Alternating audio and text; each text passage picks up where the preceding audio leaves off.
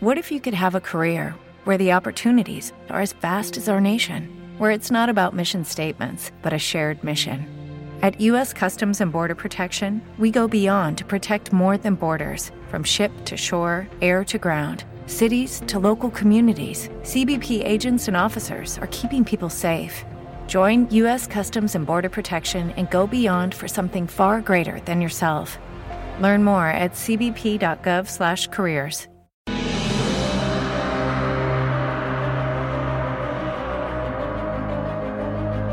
Audiorelatos de J.M. Núñez Retortillo. La cuna.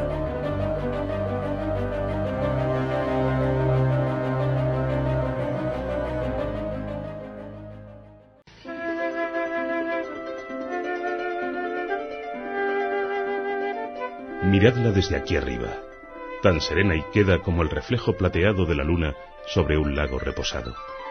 Miradla y observad cómo postrada con sosiego en el hálito cálido de la noche, te deshace con su envoltura de ternura caramelizada.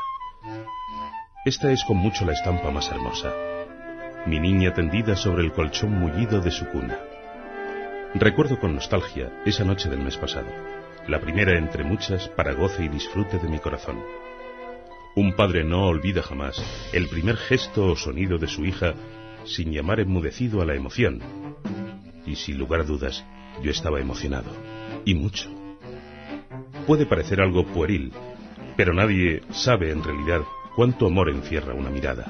Un apretón de un dedo con su pequeña manita o sus primeras palabras dedicadas.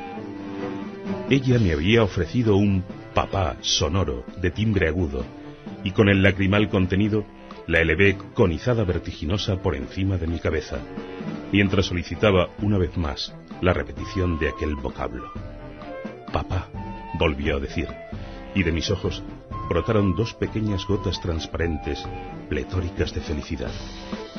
Un sentimiento de orgullo contenido se escondía tras sus palabras, pues a pesar de tratarse de una habilidad innata, su realización entraña una enorme complejidad. Te quiero, le dije yo. Y es cuanto se oyó antes de perdernos en un sonoro beso paternofilial. Por fuerza, he de rememorar cada día los buenos momentos de antaño para escapar de mi tormento. No he mencionado aún lo del accidente, porque me duele actualizar sus consecuencias, pero soy consciente de lo ocurrido, aunque trate de escapar a su crudeza. Aconteció una madrugada primaveral y lluviosa en una carretera comarcal una senda poco transitada y de montaña. Había discutido con mi mujer por una de esas tonterías, no sé, tal vez la ropa mal doblada en la maleta o eh, algún consejo de ella tomado por mí a la ligera. Eso suele cabrear mucho a las mujeres, y en cuanto tienen ocasión de vengarse, te lo recuerdan. Sí, eso fue. Había hecho caso al GPS y por eso circulaba por aquel camino de cabras en contra de la opinión de mi mujer, más favorable a una ruta más larga pero más rápida y más segura.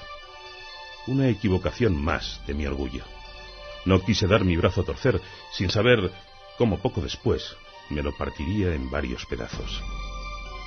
Bastó un poco de aceite derramado en la calzada, mezclado con el agua y el barro de la carretera, para llevarnos barranco abajo en una caída vertiginosa frenada tan solo por un árbol.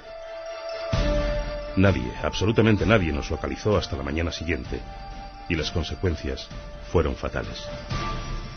Quizá ahora tengáis desde una perspectiva más completa otra opinión sobre mi elevada devoción por mi hija, pero es el único recuerdo presente de su madre, el único.